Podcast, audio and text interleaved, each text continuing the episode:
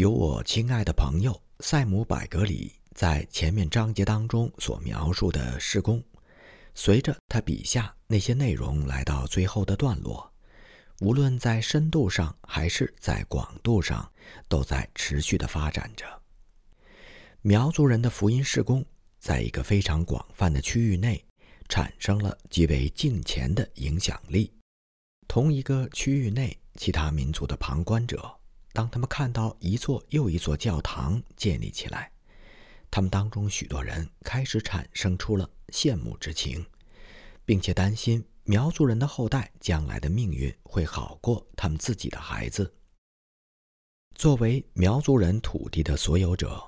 彝族的地主们开始逐渐改变他们本来所持有的冷淡态度，他们在惊愕当中擦亮了自己的眼睛，这时才发现苗族人有一位带领者，他不是别人，正是叫做百格里的英国传教士。百格里时刻关注苗族人的利益，在苗寨当中安歇，他还四处走访，帮助和指导苗族人敬拜主耶稣。为了帮助他们的生命成长，他一点一滴地耗尽了自己的心力。于是，彝族人聚集起来，一所又一所小教堂匆忙地建立起来，或正在建起来；一所又一所学校开始设立，一个又一个假神的神位被烧毁。彝族人已然开创了一项浩大与前景可观的福音施工。我们期待着事态的进一步发展。目前来看，无疑充满了希望。彝族人福音事工兴起了他们自己的一位领袖，是一个被叫做王瘸子的彝族男子。一直以来，他骑着自己的骡子走遍了彝族地区，经常勉强他的彝族同胞停止敬拜偶像，转而敬拜真神。他现在仍然热情不减，是彝族基督徒当中的一位领袖。以前，彝族地区有一位传教士，就是 C.N. 麦欧内牧师。他对彝族人的侍奉是卓越的。彝族地区的传教士们普遍承担着已经过重的施工，虽然彝族人对他们的帮助还算满意，但是眼下，彝族人正处于不满意的时候。我多次看见过那些彝族人因为愤怒而伤心落泪。他们觉得传教士们对待自己，没有像对待他们的苗族佃户们那样慷慨热情。一些具有民族自豪感、家境小康的彝族人，对寻道公会传道团用基督徒的方式教育他们的子女表示担忧。当然，这是真正的牧人在照料已经进入羊圈的羔羊。近来，希克斯先生写信告诉我说。彝族人的施工曾经多么的令我们感到困惑，但现在是伟大的，可能更伟大。但是当我们准备付诸行动的时候，却又变得不可能。用阿辛顿捐款在石门坎翻新的光华学校，以及 W.H. 哈兹佩斯牧师的加入，成为兼顾苗岭施工的两大重要因素。没有哪两个人能够像百格里和哈兹佩斯一样默契的配合，他们相互间很快就建立了深厚的友情。百格里先生在去世前不久写给我的一封信中说：“哈兹佩斯是一位忠诚的战友，愿意面对任何任务。我的确非常尊重他，并因他而感谢神。但愿我们能够效法他。”百格里先生。得体的举止让汉族人和苗族人都感到中意，而哈兹佩斯牧师则具有生动活泼的精神，与朝露一样纯洁友善的心灵。他的风范和仁慈也为他赢得了许多朋友。他在来中国的第一个服务任期当中就已经证明自己是一位好帮手和好战友。石门坎光华小学总校。有两百五十名苗族孩子在读，已经为他们开设了运动和操练的课程。有些男孩子毕业之后被送到位于成都的华西教育联合会中学就读。我们经常收到有关他们学习成绩让人开心的报告。在整个苗族区域内，我们宣教团所创立的各个光华小学分校，总共有大约三千名苗族孩子在读。但是当收成不好的时候，人数就会有起落，因为享受津贴的学生们却无法带足口粮。中国农历五月初五是端午节，苗族人在接受福音之前，这个节日成为他们纵酒狂欢的日子。近些年来，端午在石门坎仍然被作为一个重要的节日。届时，石门坎光华小学总校的小学生们要展示他们的运动技能和操练。附近地区的政府官员会应邀出席，并向获胜者。颁发奖品和证书，这是一个多么盛大的节日啊！有几千名观众到来，许多人来自很远的地方。姑娘们身着她们最好的服饰，小伙子们则穿着棉布衣服。平整的操场就是竞赛场地，地势较高的一端坐着政府官员、社会上层人士以及相关的朋友们，他们既是观众。又是裁判员，看到一位肥胖的汉族官员用某种尊贵的姿态咬文嚼字地宣读一篇对石门坎学校的宋词，他鼓励苗族的小学生们要更加努力用功学习，这样他们就有望在将来担任政府官员，受到伟大的中国皇帝的荫庇。这在整个地区成为一件特大的新鲜事。此后不久，就有一群苗族的孩子们出于感激，去猎取了一头鹿，捕获之后就扛在肩上，来到那位汉族官员的衙门。学生们感谢他节日那天来到石门坎，感谢他的出席和亲切勉励大家上进，因而献上那头鹿。尽管苗族的学生们都是脚穿草鞋。汉族官员还是邀请他们共进晚餐。官员本人和一些地方名流同学生们一起坐在餐桌旁边。对苗族的孩子们来说，内心的喜悦和激动，就好像我们一些在英国国内的弟兄获得骑士封号那样。石门坎光华小学总校在西南广大区域内被公认为是最好的小学。威宁和角奎的官员们也都持有相同的看法。他们向地方绅士提出，其他学校应该效法和学习光华小学。这所学校建筑所处的地理位置好，透光通风，加上例如课桌、图表、教学仪器等等设备，都证明了传教士工作的优秀。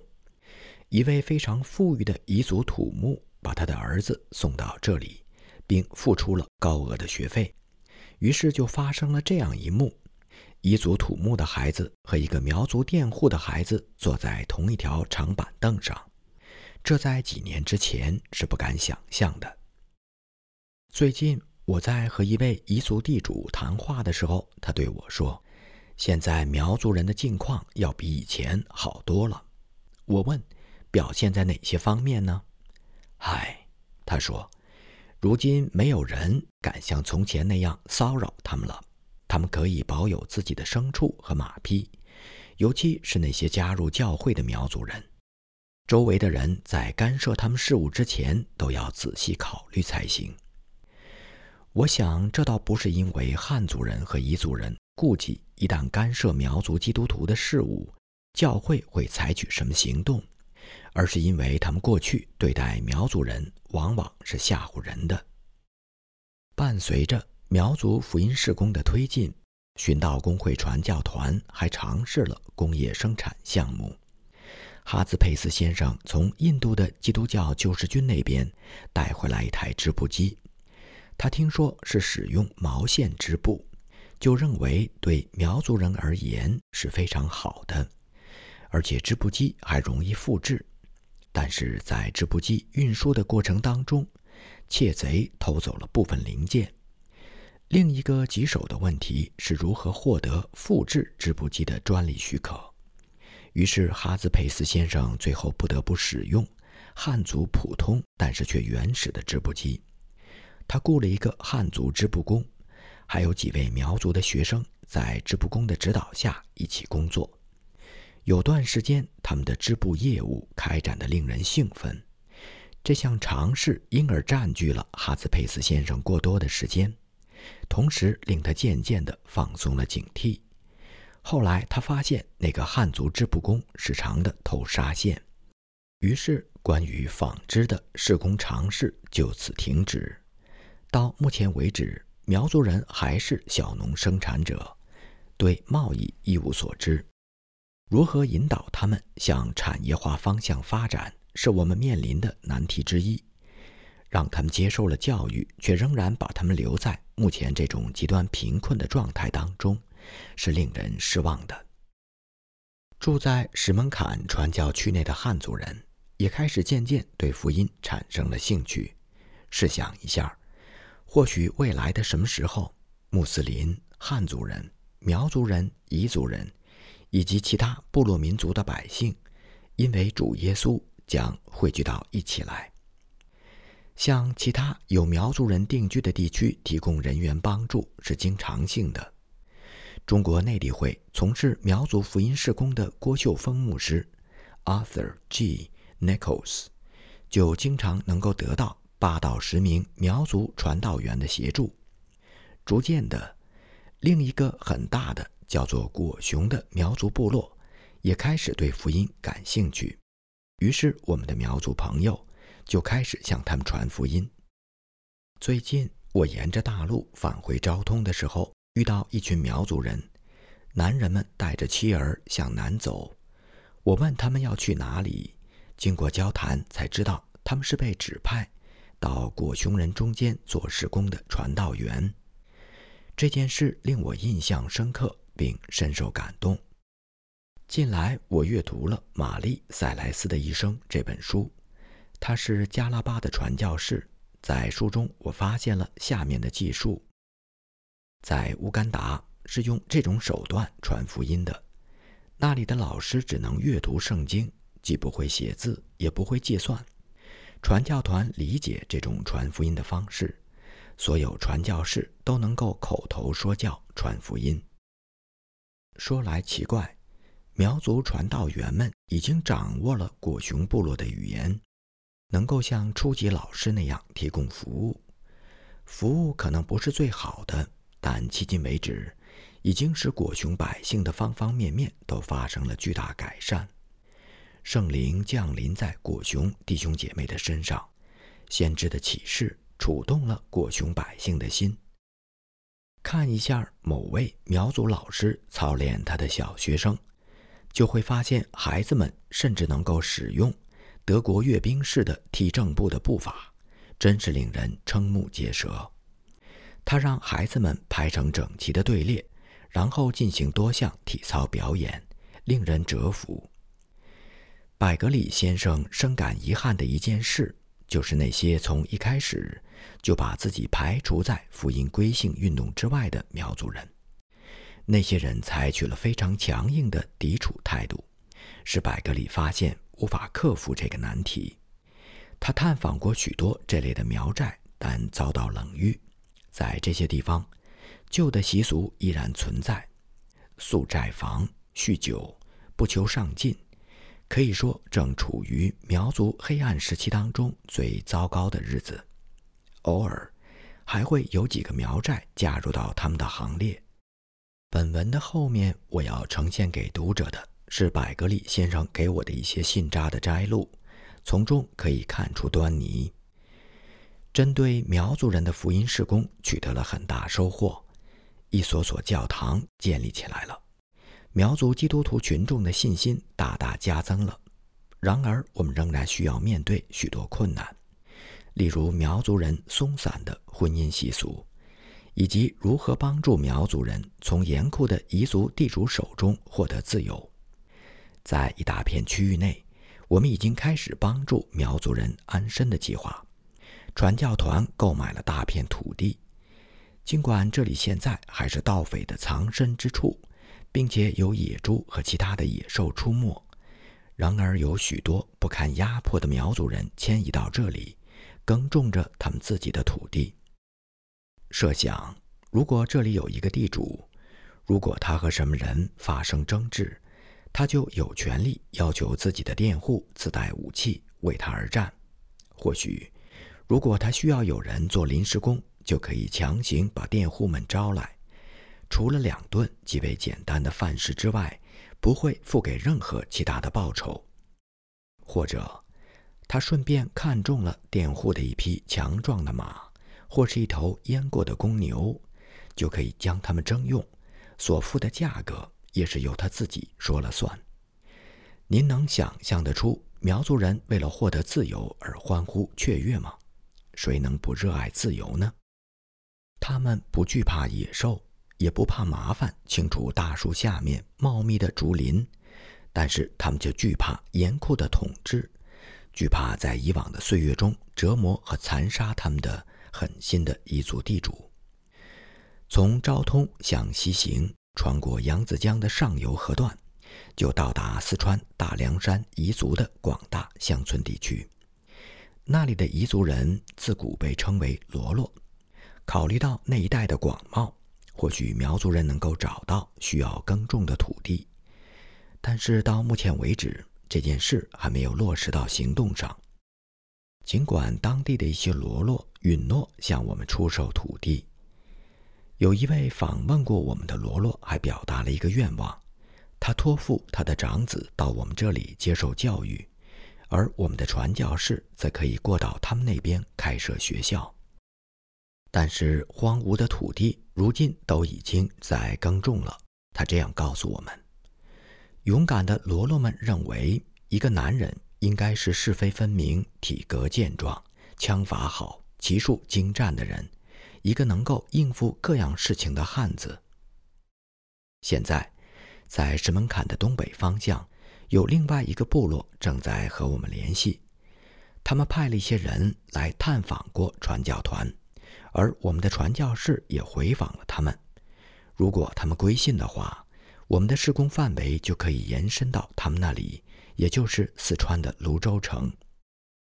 最后，让我给读者呈上百格里先生写给我的最后几封信件的摘要。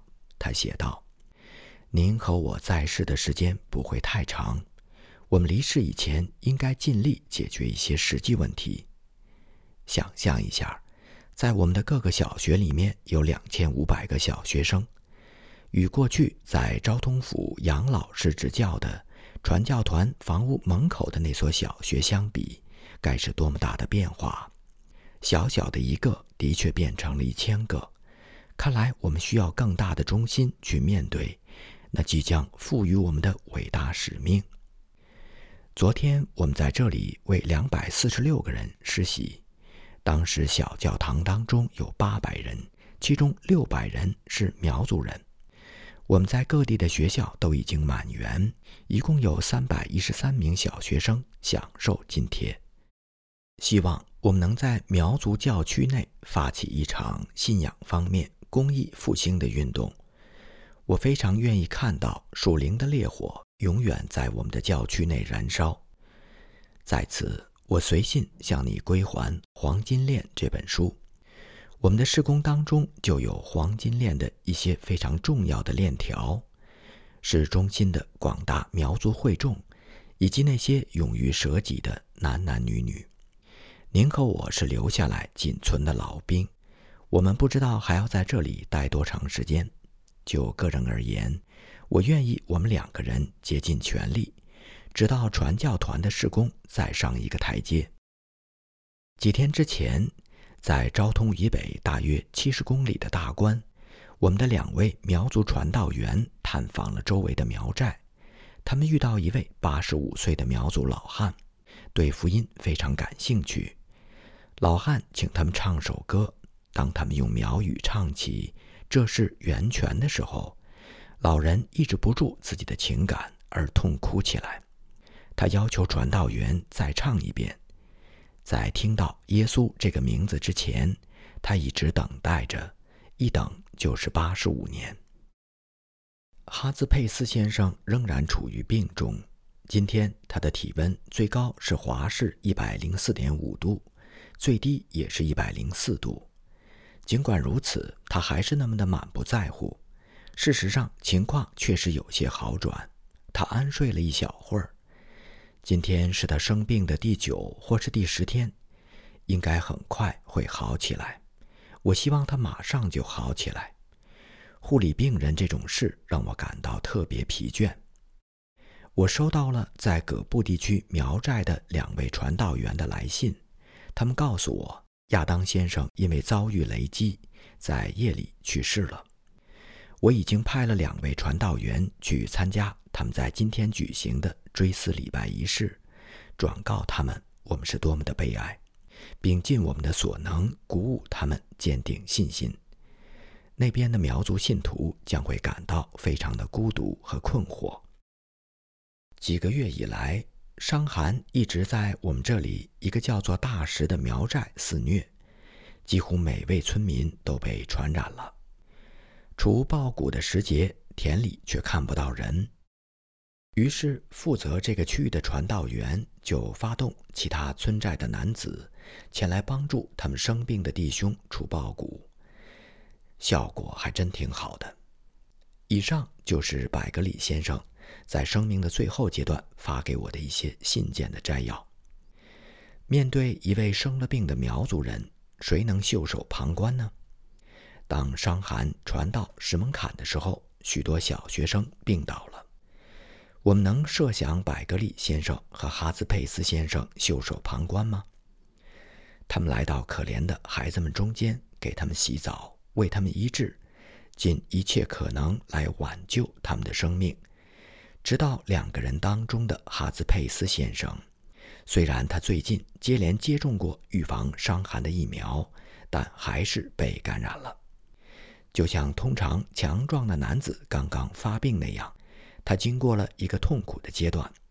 而塞姆·百格里对他的护理能赶不上照料一个苗族的小学生吗？百格里曾经照料我从天花病中得痊愈，他还曾经护理过不少的伤寒病人，为什么不能再护理一次呢？我们不可能想象他会放下他的病人并置之不理。他什么时候害怕过呢？他又什么时候做过逃兵呢？但是过去几个月以来，他一直感到疲惫不堪。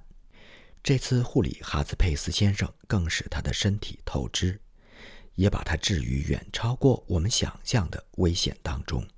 像往常一样，我们只是事后才知道他应该卧床休息一天。根据以往的经验。他有几次曾经因为身体过度虚弱而倒下。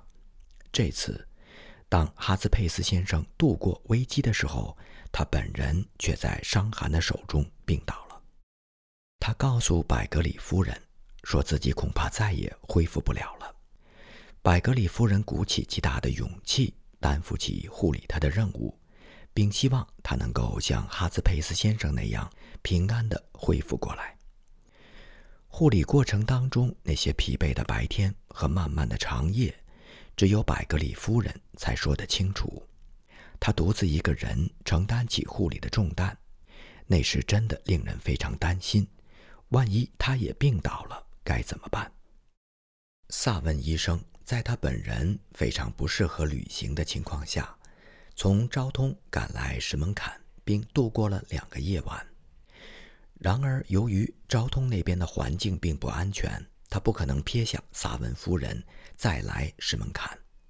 我们也没有人会想到百格里的病情会那么重。星期一我出门的时候，百格里夫人看上去充满了希望。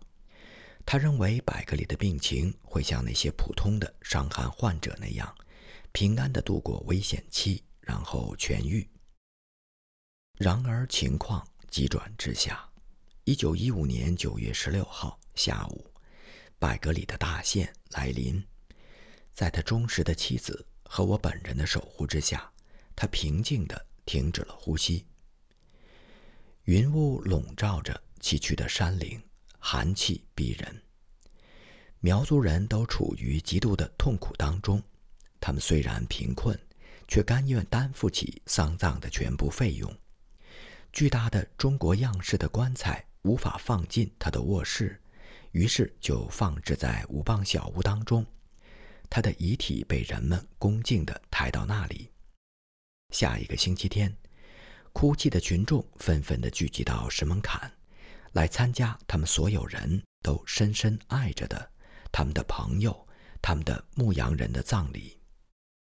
上路的时候，沿着陡峭的山坡上行，棺材由十六位强壮的汉子抬着。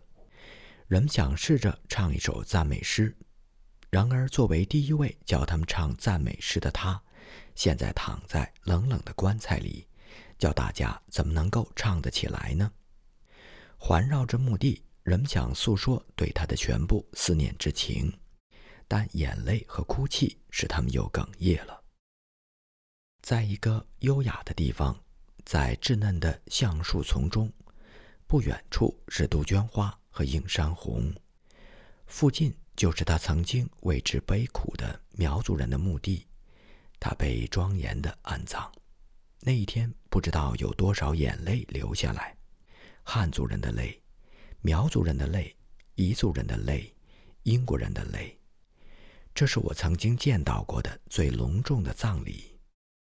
他在那里安息了，周围是不知道他曾经多少次踏过的那些青山。墓地建好，墓碑也竖了起来，上面镌刻着英文、汉文和苗文。昭通教会准备在小教堂也悬挂一块黄铜额匾，来表达对他永久深切的怀念。上面写道：“一个真正的人，应该是狂风中的港湾，暴雨里的避所，如同旱地里一道清泉，干热荒原上。”一块巨石投下的阴凉。他就是塞姆·百格里。